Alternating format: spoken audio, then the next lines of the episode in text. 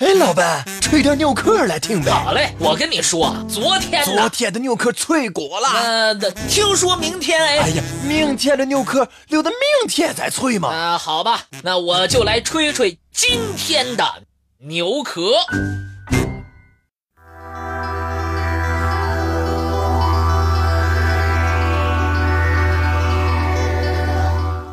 生肖，也就是俗话说的属相。这是中国人特有的一种表示出生时间的方式，在中国几千年的传统文化中，它不仅是一种形象生动的纪年、祭月的方法，更是与每个人结合起来，具有了一种神奇的性格。每个中国人都有属于自己的生肖，这个意义何在呢？我们的祖先为什么要在众多的动物当中选择这十二种动物呢？这其中又包含了哪些特别的寓意和期待呢？关于十二生肖的座次排定，汉族民间故事传说，当年轩辕皇帝要选十二个动物担任宫廷卫士，猫托老鼠报名。老鼠却忘了，结果猫没有被选上，从此和老鼠结下了冤家。原本大象也来竞选，老鼠却钻进了他的鼻子里，把他赶跑了。其余的动物认为牛勤恳忠厚，应该排在第一，可是老鼠却不服，它窜到了牛背上，表示自己的地位高于牛。于是老鼠。便排在了十二生肖的第一位。虎和龙分别是山中之王、海中之王。虽然不甘心老鼠排在前面，可局面已定，不好驳斥，于是要求排在鼠和牛的后面。兔子认为自己跑得比龙快，应该排在龙的前面。于是大家组织了一场比赛，让兔子和龙赛跑。结果。兔子胜出，排在了龙的前面。狗愤愤不平，认为兔子无德无能，竟然排在前面，一气之下咬死了兔子，因此被罚排在了倒数第二。剩下的动物们一番你争我夺之后，夺得了自己应该有的位置，最后才形成了鼠、牛、虎、兔、龙、蛇、马、羊、猴、鸡、狗、猪的顺序。中国古代学者根据动物活动的时间进行排列，鼠子夜之际活动最为活跃，而此时正是天地混沌的时候。鼠出现后，便在混沌当中咬出了一个缺口，于是天地分开。天开之后，自然是要辟地。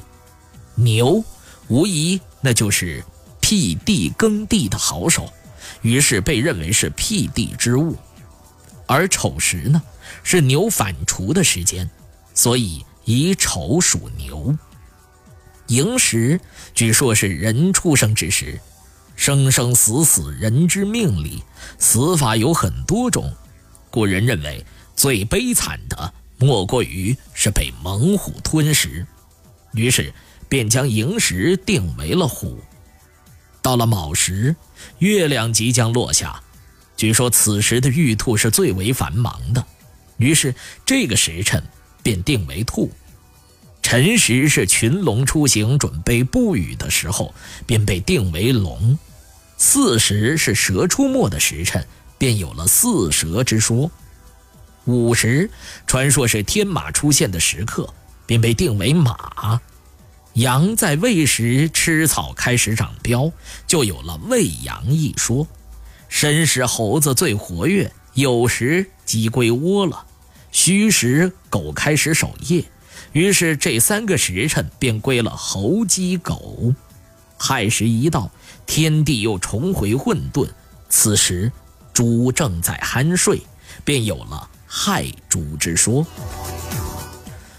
不过。令人奇怪的是，十二生肖里面没有猫。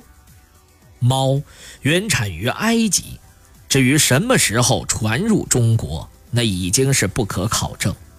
民间传说是唐三藏去印度取经的时候，顺便带回了猫，从此中国便开始饲养家猫。但在《吕氏春秋》当中就已经有了关于猫的记载。学者经过考证认为，记载当中的都是野生猫，家猫应该是在汉明帝时期传入中国，那时还都是贵族们饲养的宠物。直到唐朝时期，家猫饲养才普及开来，而且猫的花色品种也丰富起来。显然，猫已经出现在了中国，而十二生肖的出现。也大致是在春秋战国时期，这样算来，古来无猫是十二生生肖当中没有猫的原因。这种说法漏洞百出。于是有人猜测，在十二生肖出现的时候，猫跟虎一样都是野生之物，它们长相类似，常常被认为是同宗同族。既然虎已经上榜了。那就不需要再将其与其同组的猫排在生肖里面。迄今为止，人们还常常用民间传说来回答猫为什么榜上无名的问题。此时的科学解释，恐怕也已经早就淹没在了浩瀚的传说之中。